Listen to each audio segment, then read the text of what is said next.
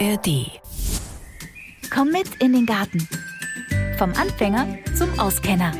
Der MDR Garten Podcast. Ja, hallo und herzlich willkommen zu einer neuen Folge. Unkraut im Garten, das ist ja auch so ein Streitthema, gerade so unter Kleingärtnern. Ähm, vieles will man weghaben oder muss es sogar wegmachen. Aber die Frage ist, kann man das nicht einfach stehen lassen? Essen statt Jäten zum Beispiel. Und genau darum geht es in der heutigen Folge. Und ich freue mich sehr über Elfie Lüdemann. Sie ist ausgebildete Expertin für Heilpflanzenkunde. Herzlich willkommen in meinem Garten. Schön, dass Sie hier sind. Ja, herzlich willkommen. Ich freue mich auch sehr, hier zu sein und auch mal einen Garten zu sehen, der nicht ganz so aufgeräumt ist. Genau, das soll auch so. ich habe seit ein paar Jahren eine Schildkröte und seitdem gibt es für mich eigentlich gar keine Unkräuter mehr, sondern es gibt nur noch Wildkräuter. Ich habe mich damit auch schon mal so ein bisschen beschäftigt und dann festgestellt, wie viele, in Anführungsstrichen, Unkräuter man ja auch essen kann. Also nicht nur die Schildkröte kann das essen, sondern auch wir können das essen. Was ist so das Gängigste, wo, wo Sie sagen, oh ja, also warum man das immer wegmacht, warum man das nicht einfach in die Salatschüssel packt, das verstehe ich jetzt auch nicht. Ja, da gibt es natürlich natürlich eine ganze Menge im Garten. Und wenn ich meine Spaziergänge mache, dann sagen immer alle Leute, oh, hör auf, Giersch den möchte ich unbedingt weghaben. Und dabei ist er so ein, eine wunderbare Pflanze, die man einfach essen sollte. Äh, Im Jungstadium oder gibt es da Unterschiede, bis der blüht oder wie ist denn das? Also der Giersch wird ungefähr ein Meter hoch, ist ja ein Doldengewächs. Ich sammle ihn sehr gerne, wenn die Blätter ganz klein sind, wenn sie fast noch so ein bisschen zusammengefaltet sind. Das Schöne ist aber, den Giersch kann man von März bis November ernten. Nun gibt es ja auch Verwechslungsgefahr. Ne? Also woran erkennt man den denn, um wirklich sicher zu gehen, dass das jetzt auch Kirsch ist und nicht irgendwas anderes? Oh ja, das übe ich immer häufig. Mm, wichtig ist, dass man einfach auch nicht nur von oben immer die Pflanze anschaut, sondern sich auch mal bückt, die Pflanze abpflückt oder das Blatt. Beim Giersch ist alles dreimal. Er hat einen dreikantigen Stiel, hat dreimal Blätter, so teilt er sich einfach. Den nennt man auch Dreiblatt. Dreiblatt. Und unten ist der so lila, ne, wenn man den Stiel ganz rauszieht. Was machen Sie aus Giersch? Äh, ich habe mal gehört Suppe. Ich habe ihn einmal als Pesto verarbeitet. Das fand ich ganz großartig, aber man kann noch mehr draus machen, ne? Also ich mache auch Giersch-Limonade. Er schmeckt wunderbar auch die Blätter im Tomatensalat. Geschmacklich ist er so ähnlich der Petersilie oder dem Sellerie. Und dann kann man einfach das da nehmen, wenn man eben Petersilie, Sellerie verwenden möchte. Nimmt man halt den Giersch aus dem Garten, den ja. man eigentlich ja. loswerden will. Ja, das stimmt. Sehr schön. Also, wir haben den Giersch. Das ist, glaube ich, bei vielen so ein sehr, sehr unbeliebtes Unkraut. Was ist mit Löwenzahn? Ich meine, der verbreitet sich ja auch extrem. Was kann man denn vom Löwenzahn alles essen? Klar, die meisten Gärtner stört der Löwenzahn im Beet. Und man kann ihn natürlich rausziehen, mit gibt's spezielle Geräte sogar dafür. Aber alles vom Löwenzahn kann man essen. Man kann die Wurzel essen, den Stiel, das Blatt, die Blüte. Und äh, selbst dieser Milchsaft, der weiße, ist nicht giftig. Das ist der, der die fiesen Flecken macht auf den Klamotten. oh ja, das, da muss man ein bisschen aufpassen. Aber er hat wunderbare Bitterstoffe und tut allen Menschen gut, die also mit der Leber zu tun haben. Die sollten unbedingt Löwenzahn essen. Also jeden Tag ein Knöspchen Löwenzahn oder so ein Stiel. Und da gibt es eine ganz äh, lustige Sache, wenn man sagt, oh, ich habe ein Glas Rotwein zu viel getrunken. Wenn man fünf Tage lang jeden Tag drei Stängel Löwenzahn ist. Also nicht die Blüte, nicht das Blatt, sondern den Löwenzahnstängel wie, ein, wie eine Salzstange. Dann kann man seiner Leber was Gutes tun. Jeder Salat äh, wird verfeinert, in, wenn man Löwenzahnblätter noch hinzutut. Wonach schmeckt Löwenzahn? Also Löwenzahnblätter habe ich noch nicht gegessen, den Stiel habe ich schon mal gekostet und die Knospe war so ein bisschen bitter, fand ich total gut, ist aber schon auch gewöhnungsbedürftig. Wir kennen das ja gar nicht mehr vom Geschmack her, ne? Das stimmt. Also ich bitte immer meine Besucher auch, das Löwenzahnblatt zu essen. Und die meisten sagen, oh, ist das bitter. Also er hat ganz viele Bitterstoffe. Und schade, weil viele Gemüsepflanzen, zum Beispiel der Chicorée, da ist oft die Bitterstoffe schon rausgezüchtet. Und das findet man im Löwenzahn eben noch richtig gut. Warum sind Bitterstoffe so wichtig für uns? Bitterstoffe sind auf alle Fälle gut für den Körper, weil man sich oft, ja, leider ein bisschen ungesund ernährt.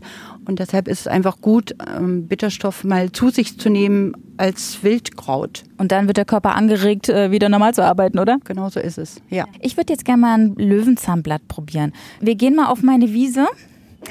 Also ich glaube, Frau Lüdemann, Sie finden hier auch schon noch das eine oder andere Wildkraut. Lassen Sie uns mal gucken. Also hier habe ich direkt schon Löwenzahnblatt gefunden.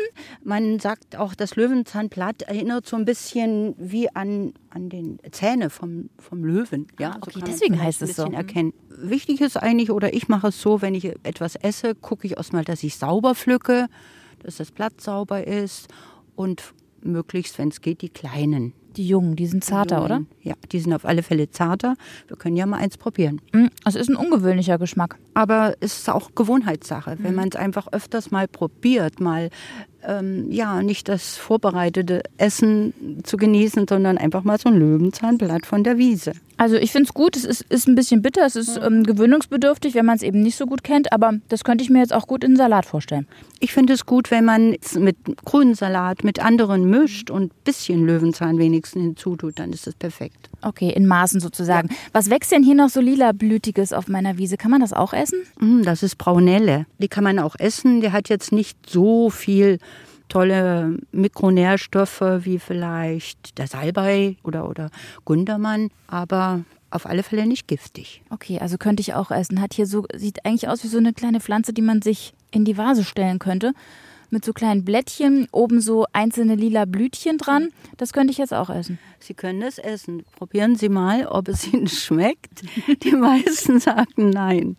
Was kann man davon essen? Nur die Blätter oder auch die Blüte? Man kann Blatt und Blüte essen. Sehr häufig zu finden, das kleine lila Blümchen. Hm. Ja, nee. Muss nicht. Ich habe jetzt hier noch, schauen Sie mal, das ist doch hier ein Wegerich. Ich weiß noch nicht, was für einer. Oh ja, schön. Das ist der Breitwegerich. Und viele Leute mähen ihre Wiesen und da macht der Breitwegerich sich ganz platt, dass der Rasenmäher ihn nicht erwischt. Und dabei ist es so ein wunderschönes Pflänzchen. Er hat noch einen großen Bruder, das ist der Spitzwegerich. Und beide sind aber in ihren Inhaltsstoffen gleich. Man kann den Breitwegerich zwar aus der Wiese rausstechen, aber danach sollte man ihn unbedingt essen. Denn die Blätter von dem Breitwegerich geben wunderbares Süppchen und es schmeckt nach Champignon. Ach echt? Kann man es auch roh essen? Auch roh geht es. Okay, das koste ich jetzt. Mm, das schmeckt wirklich nach Pilz. Ich habe noch nie einen Wegerich gekostet. ich kenne das ähm, Spitzwegerich. Daraus ähm, mache ich manchmal, wenn ich so einen Mückenstich habe oder so, rolle ich das Blatt, bis so ein bisschen so Saft austritt. Und dann schmiere ich mir das auf den Mückenstich. Habe ich mal gehört, dass das hilft. Und ich finde auch, dass das hilft. Das hilft auf jeden Fall. Also auch für die Gärtner wichtig, den Spitzwegerich zu haben und nicht wegzumähen.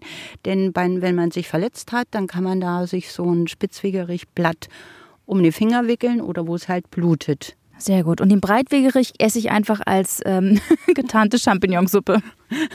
ja, das können Sie so machen. Ja. Aber auch Spitzwegerich ist ja wunderbar. Man kann ganz einfach Spitzwegerich-Sirup herstellen, denn die nächste Erkältung kommt bestimmt. Und der ist dann gut gegen was? Spitzwegerich enthält Aukubin.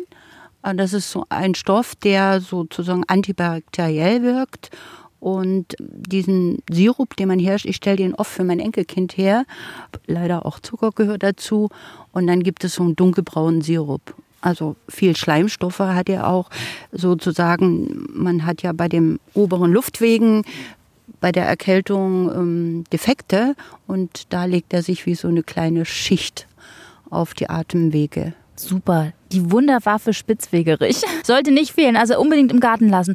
Nun habe ich hier, ich finde ja, das sieht immer so aus wie so kleine Federn. Stimmt. Was ist denn das genau? Das, davon habe ich relativ viel. Oh, schön, das ist Schafgabe. Also, hier sehen ja wir nur die Blätter. Die sind sehr verzweigt und vielleicht na, 10 cm hoch, hat dann später eine weiße Blüte. Und die Schafgabe sagt man auch, das ist die Augenbraue der Aphrodite. Ja, also kann man sich wie so eine Augenbraue vorstellen, das Blatt. Und was macht man mit Schafgabe? Das ist so ein Bauchwehkraut, ein bisschen vielleicht ein Kraut für Frauen.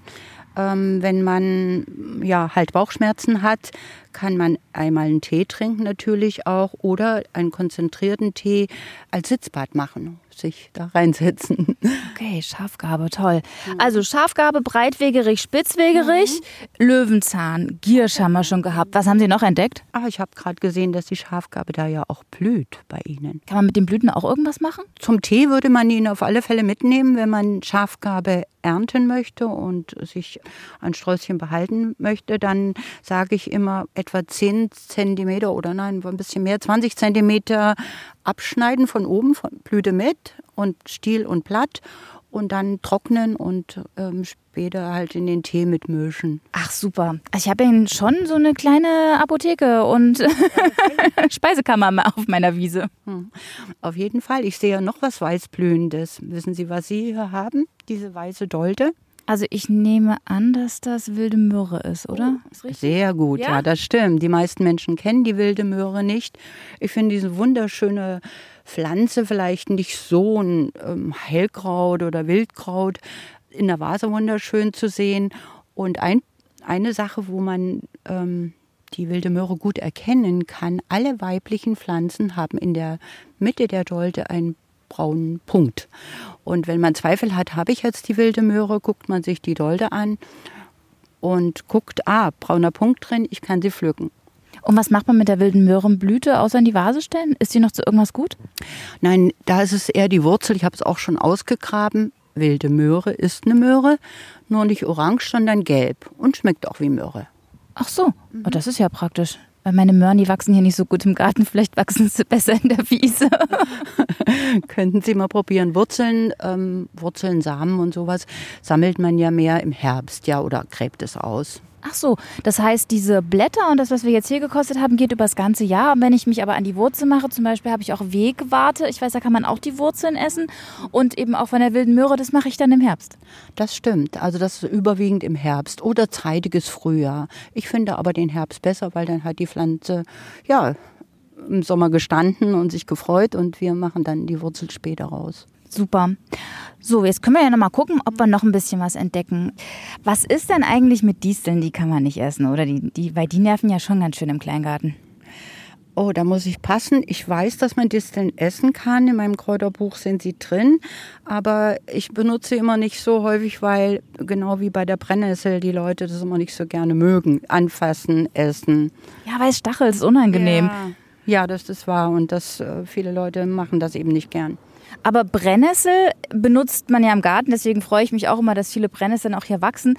Äh, die benutze ich ja als Jauche zur Pflanzenstärkung, aber man kann es auch essen. Also ich habe mal gehört, Brennnesselsuppe und verschiedenes Brennnesseltee kennt man, das entwässert, glaube ich, oder? Hm, Brennnesseltee ist entwässernd, auf jeden Fall. Also jede Brennnessel, finde ich, müsste im Garten ihren Platz haben, weil sie unter den Heilpflanzen die Pflanze ist mit so vielen Inhaltsstoffen, die man fast gar nicht beschreiben kann. So viele sind es einfach. Und klar, sie ist gegen Rheuma. Viele Leute benutzen es ja auch, diesen Brennnesselstrauch, um sich abzustreichen bei Rheuma. Tee kann man natürlich auch trinken. Ich kenne es auch als wunderbare Suppe. Beim Tee vielleicht noch eine Bemerkung. Ähm, man sollte nie Brennnesseltee, aber auch Pfefferminze, alle Kräuter nie dauerhaft trinken. Immer nur vier Wochen, man sagt kurmäßig dazu, vier bis sechs Wochen, dann wechseln, ja, nicht immer zu Brennnesseln. Also viel hilft in dem Fall nicht viel. ja, das stimmt. Diese Mikronährstoffe sind zwar wunderschön, aber halt nicht dauerhaft, ja, oder wechselnd. Also ich muss sagen, wenn jetzt hier die schöne Distel ist, so sehr schön hochgewachsen und blüht auch schon und da drüben die Brennnesseln, ich frage mich immer, wie meine Schildkröte das macht, weil sie frisst es trotz der Stacheln, trotz dieser Nesseln, die da dran sind. Das interessiert die überhaupt nicht. Die beißt da herzhaft rein und verspeist das. Ähm, mit den Brennnesseln würde ich mich jetzt äh, schwer tun und auch den Disteln. Also roh beziehungsweise so, kann man die überhaupt so essen oder wirklich nur verarbeitet? Also ich versuche immer die Brennnessel auch den Menschen nahe zu bringen, indem ich sage, bitte pflück doch mal ein Blatt. Und wir, wir falten das dann so und dann essen. Und meistens sagen die dann, oh, das schmeckt ja gut, brennt auch gar nicht im Mund. Also man muss sich einfach auch trauen. Und das zum Beispiel die Schildkröte, ich finde es erstaunlich, dass die Tiere, die wissen schon, was, was gut tut oder was ihnen gut tut. Und so fressen sie manche Dinge, manche lassen sie auf der Wiese stehen. Ich möchte jetzt gerne mal Brennnessel probieren. Welche nehmen wir denn da? Da hinten wächst eine. Ja. Ist die okay? Soll ich da mal ein Blatt pflücken? Ja. Egal welche, wie groß? Oder gibt es da auch Unterschiede? Ich pflücke immer ein bisschen weiter oben, ja, weil einfach unten schon ein bisschen schmutzig ist oder Schnecken dran gefressen haben. Aber wir nehmen von der oberen 10 Zentimeter, wo die schönen Blätter sind, mal ein Blatt weg. Okay. Glas brennt natürlich ein bisschen, ja. Ein bisschen, ja. Also ich nehme jetzt auch eins, weil ich will mitfalten. Also kann ich auch ein kleineres?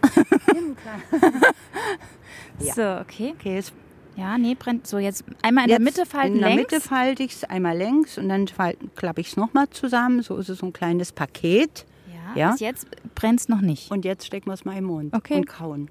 Mm, das schmeckt gut. Ich kann aber den Geschmack gar nicht so richtig beschreiben. Können Sie das? Also ich finde den Geschmack auch fruchtig auf jeden Fall. Beschreiben ist schon ganz schön schwierig. Sollte jeder einfach mal probieren. Erinnert mich ein bisschen an Bohne. Ja, stimmt. Auf alle Fälle auch süßlich. Ich finde es auch süß. Lecker. Jetzt weiß ich, warum die Schildkröte so auf Brennnesseln steht. Sagen Sie mal, was ist denn das hier? Das ist auch so ein Unkraut, das mache ich regelmäßig weg. Das ist Melde. Melde. Weißer Gänsefuß heißt die Pflanze auch. Ihre Pflanze ist jetzt noch sehr klein. Wächst oft im Garten, wenn man sie nicht berührt, wird etwa 30 Zentimeter groß.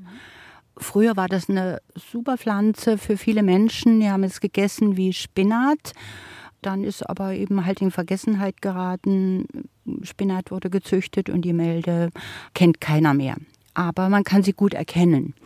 Also wenn Sie das mal umdrehen, das Pflänzchen, Ist die unten ganz hell? ja, unten ist sie hell, wie so mit Mehl bestäubt. Und was das Tolle ist an dieser Pflanze, die macht glücklich. Wieso? Wie macht die glücklich? Ja, die hat also ganz viel Tryptophan besitzt sie. Und wenn man sie isst, dann ähm, wird im Gehirn das umgewandelt. Serotonin kennen ja die meisten Menschen, dass es was Gutes ist. Und das bekommt man, wenn man weißen Gänsefuß oder Melde isst. Ich freue mich jetzt total über die glücklich machende Melde. Das finde ich schön. Und dann habe ich hier noch sowas, was immer so lang wuchert. Ich habe keine Ahnung, was das ist, aber es nervt, weil es sich total ausbreitet. Kann man das auch essen? Oh nein, das darf sie nicht nerven. Das ist total schön. Diese Pflanze heißt Gundermann. Sie hat kleine lila Blüten und ja, herzförmige, umrandete Blättchen. Sie wuchert total durch den Garten und deshalb ärgert es auch oft den Gärtner. Aber statt äh, rauszuziehen, sollte man sie einfach auch essen. Ich nehme zum Beispiel einfach die Blätter und Blüten, zerhacke sie und lege sie aufs Butterbrot. Hm, könnte ich jetzt roh auch so ein, also jetzt einfach mal so ein Blatt kosten? Auf jeden Fall. Du, man kann das auf jeden Fall essen, einfach so. Viele sagen immer, schmeckt nach Ziegenkäse. Also was Herbes wie Ziegenkäse hat es auf jeden Fall. ja, es ist schon ein bisschen kräftig. Ähm, also nicht so viel davon verwenden. Aber was auch gut ist an dieser Pflanze, man kann, wenn einmal die Soße nicht so gut gelungen ist, dann kann man so ein bisschen, ob trocken oder frisch, vom Gundermann reintun und man gibt dadurch noch eine besondere Würze. Sehr gut. Einfach die Suppe mit Unkraut aufpeppen oder die Soße, das ist doch eine super Sache. Auch schön. Ich bin total erstaunt, wie viel ähm, gute Sachen an Unkraut, also kein Unkraut, sondern Wildkraut, ich hier im Garten habe. Was gibt's noch was, wo Sie sagen, also das kann ich überhaupt nicht verstehen, dass das im Garten so viel weggemacht wird, warum man das nicht einfach isst, statt zu jäten? Haben Sie denn Vogelmiere? Die Stimmt, wir suchen mal. Ja, dann schauen wir mal. Meistens ist sie zwischen den Beeten und flächenartig. Richtig viel, gucken wir mal. Vogelmiere. Und was ist das Besondere an der Vogelmiere? Die Vogelmiere ist erstmal gut zu pflücken, weil es sehr viele davon gibt, wenn, wenn sie denn mal wächst. Und das Besondere an ihr, sie hat ganz viel B-Vitamine, die ja echt selten sind. Und was auch noch, sie schmeckt gut, sie schmeckt echt nach Mais. Ist das hier Vogelmiere? Nein, das ist Wolfsmilch. Das kann man nicht essen, oder? Nein. Oder muss man aufpassen? Wie unterscheide ich denn die Kräuter? Was empfehlen Sie da? Sollte man sich da mal so ein Kräuterbuch kaufen, wo das drin steht? Also essbare Kräuter oder sowas gibt es doch bestimmt. Ein Buch ist gut, aber viele Leute benutzen ja jetzt auch schon ja diese Apps, um die Pflanze zu erkennen. Das ist natürlich eine Möglichkeit. Wichtig ist mir eigentlich, dass man auch nicht nur die Pflanze sich anschaut, sondern sie auch berührt, dass man sie an, man riecht an ihr oder äh, guckt sie eben sich ganz genau an, ja. Wie sieht der Stiel aus, rund oder eckig, ja? Sind die Blüten groß, klein, welche Farbe? Sonst alles Erkennungsmerkmale, um die Pflanze dann wiederzufinden. Auf jeden Fall. Also sich mit der Pflanze beschäftigen, mhm. bevor man sie isst. Also Vogelmiere, ich habe bis jetzt noch keine gefunden. Wolfsmilch haben wir gesagt, können wir nicht essen. Nein. Ansonsten habe ich irgendwie, wir gucken mal noch. Jetzt sind wir auf die Wegwarte gestoßen. Da kann man die Wurzel essen, weiß ich. Man kann Muckefuck draus machen. Also so Kaffee. Kann man mit dem Rest auch noch irgendwas anfangen? Vorausgeschickt erstmal, ich liebe sie. Ist meine Prüfungspflanze gewesen und ich habe über diese Pflanze so viel gelernt wunderschön einmal die Blüten, aber wie Sie eben schon gesagt haben, äh, man kann aus den Wurzeln den Malzkaffee, den Muckefuck herstellen und sie heißt Chigorium intibus und ist verwandt mit dem Chicorée und mit dem Löwenzahn, ja, diese Pflanze. In Kriegszeiten wurde Malzkaffee hergestellt und damit die vor dem Feind geschützt waren, wurde diese Wurzeln von der Wegwarte zugedeckt mit Erde und daraus sprossen dann weiße Sprosslinge eben im Prinzip die Entstehung des heutigen Chicorée. Ah, interessant. Und wahrscheinlich dann auch bitter. Weil Löwenzahn und Chicorée ist ja auch so ein bisschen bitter und die Wegwarte dann auch. Also die Sprossen quasi, die, die neuen Triebe. Ja, auf alle Fälle eine sehr bittere Pflanze, also bitterer Geschmack, wie wir eben schon Löwenzahn haben. Und ich finde auch das Blau dieser Blüten so wunderschön. Sie blühen ja nur einen Tag und dann schließen sie sich wieder nächsten Morgen wieder auf. Ich habe mir mal so einen Blütenkranz geflochten, wo ich das noch nicht wusste als Kind. Und nächsten Morgen hat nichts mehr geblüht. War es nur ein grüner Kranz. Ja, genau. Ja. Wo wir hier einmal sitzen, neben der Wegwarte, hier wächst irgend so eine Nesselart. Mhm, kann, aber kann man Taubnesseln essen, wenn man Brennnesseln essen kann? Ja, Taubennessel kann man essen. Äh, es gibt ja eine weiße, eine gelbe, eine lilafarbene Taubnessel, aber ähm, sie ist nicht mit der Brennnessel verwandt, ja, auch wenn sie den Namen so trägt. Und sie schmeckt ein bisschen derb. Also im Smoothie hinein, ja, aber ansonsten finde ich es jetzt nicht so geschmacklich toll. Okay, dann lassen wir die doch jetzt einfach hier links liegen und suchen noch mal ein bisschen Vogelmiere. Aber ich finde keine. Und wissen Sie, was Sie hier noch Schönes haben? Was meinen Sie denn jetzt? Na, hier mit den kleinen Knöpfchen. Pimpinelle. Pimpinelle, das habe ich schon mal gehört. Oder man sagt auch Wiesenknopf. Ne? Und oben dieses kleine, die Blüte sieht ja aus wie ein Knopf. Aber Pimpinelle, man benutzt das Blatt. Wir können uns ja mal bücken und ein Blatt pflücken. Ja.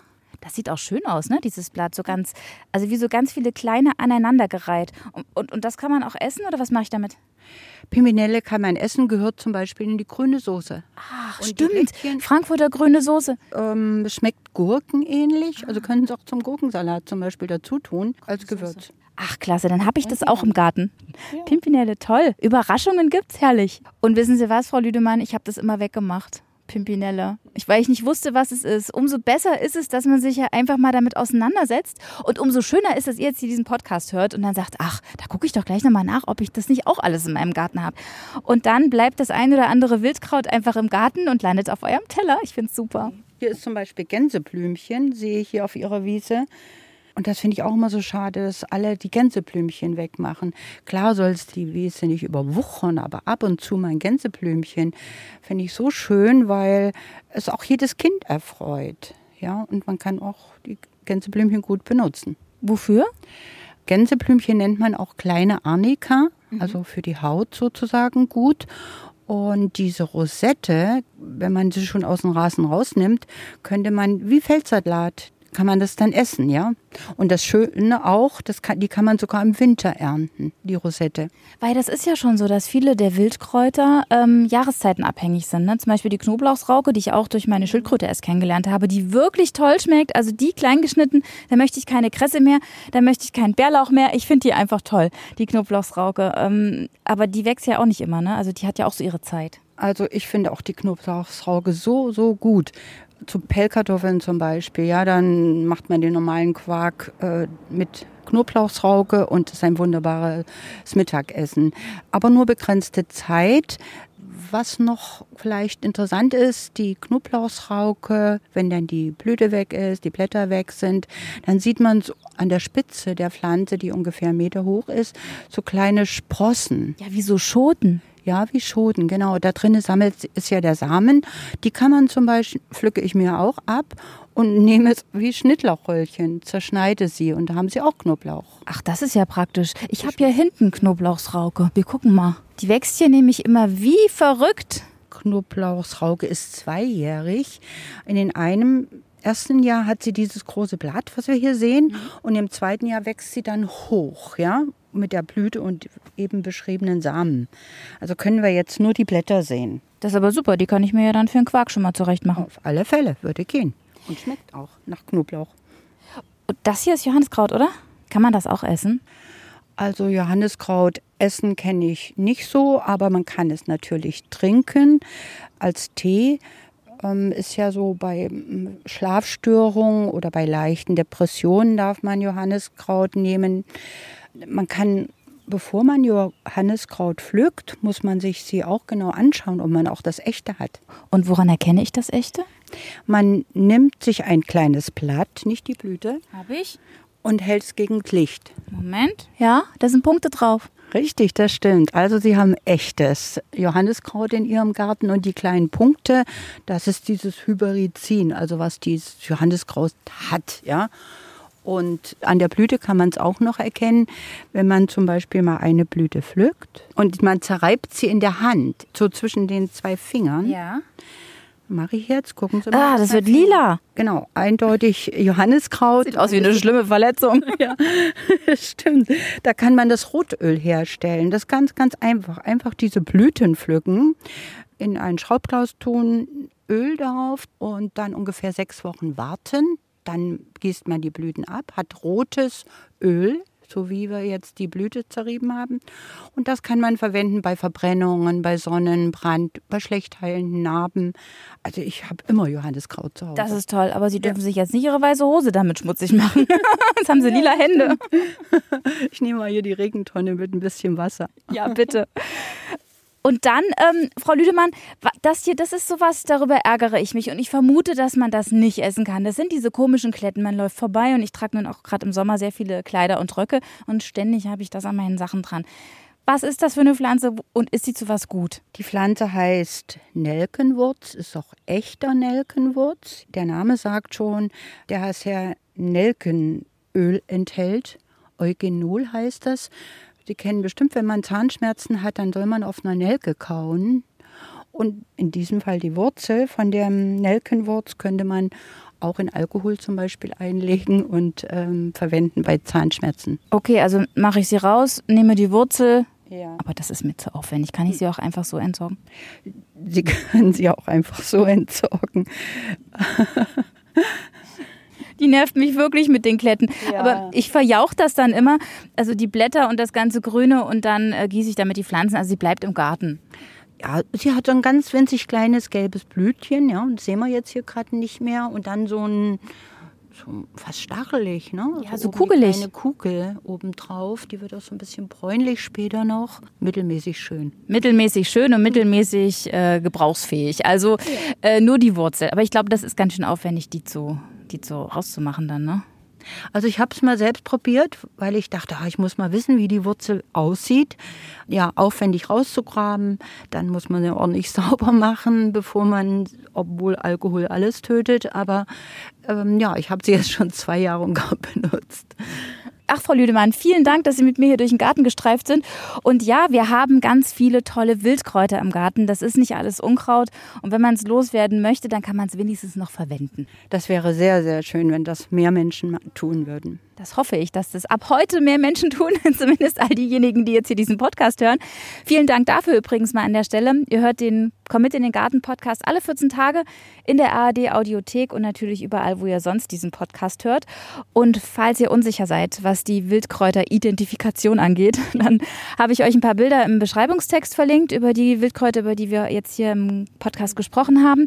Ja, und ansonsten sagt Frau Lüdemann ja auch, lohnt es sich mal ein äh, Wildkräuterbuch sich zuzulegen oder einfach eine dieser tollen Apps zu nutzen, nicht wahr? Das wäre schon mal ein erster Schritt.